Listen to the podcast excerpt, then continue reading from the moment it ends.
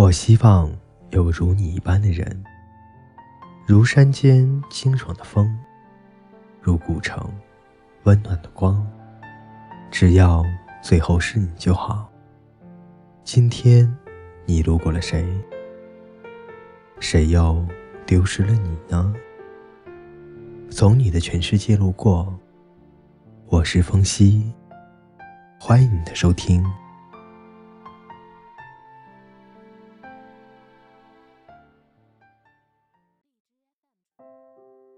各位听众朋友，大家好，今天继续为大家带来《从你的全世界路过》第四集《反向人》。世界上总有一个人，和你刚见面，两个人就相互吸引，莫名觉得是一个整体，这就是你的反向人。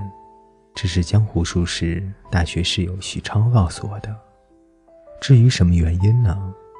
也许是概率的问题，也许是上帝的问题。我说，这不就是一见钟情吗？好多人就这样变成了夫妻，好多人就这样变成了基友。徐超神秘地说：“不是的。”据徐超介绍，他家祖辈在明朝出过相学大师。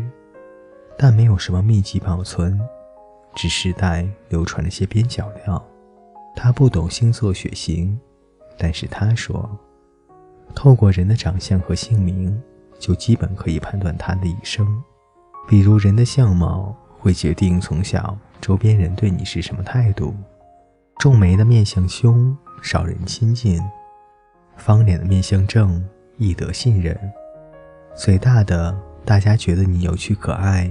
常跟你开玩笑，于是活泼奔放；演戏的大家觉得你心机重，不会跟你聊得太深，于是表里不一。你的长相决定了他人对你的态度，他人对你的态度决定了你的性格，你的性格决定了一生的路。至于姓名，正常情况下都是父母起的。代表了长辈对你的期望，当时家里的境遇，信息量极大，家庭环境对人的性格一样有影响，两者都是一个道理，性格即命运。你找什么样的工作，你和什么样的人结婚，在你长相和名字确定的时候就已经不可更改，那成年后的整容改名还有用吗？你说呢？徐超说：“世界上总有一个人和你刚见面，两个人就相互吸引，莫名觉得是一个整体，这就是你的反向人。为什么叫反向人呢？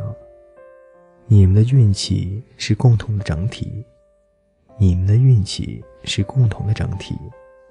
两个人相加是一百，那么你占五十，那么他占五十。”如果你占九十，那么他只剩下十。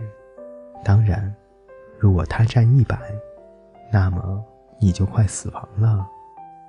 你加薪的那一天，说明世界上有另一个人，可能刚掉了钱包。在你绝症突然痊愈时，说明世界上有另一个人，可能刚刚高速失事，死于非命。如果你每天锻炼身体，招财进宝。那世界上有一个人，他将会体弱多难、穷困潦倒，反之亦然。所以你的一生，都在同他争夺生命的质量。从你出生起，这个人就与你休戚相关，而你们永远都在看不见的战场。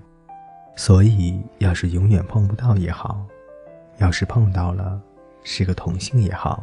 大不了各自竞争，就怕碰到了还是异性，可怕死了。赶紧吃个宵夜，睡个好觉，不求及格，好歹能过五十。各位听众朋友，今天的故事就为大家分享到这里，我们下期再见。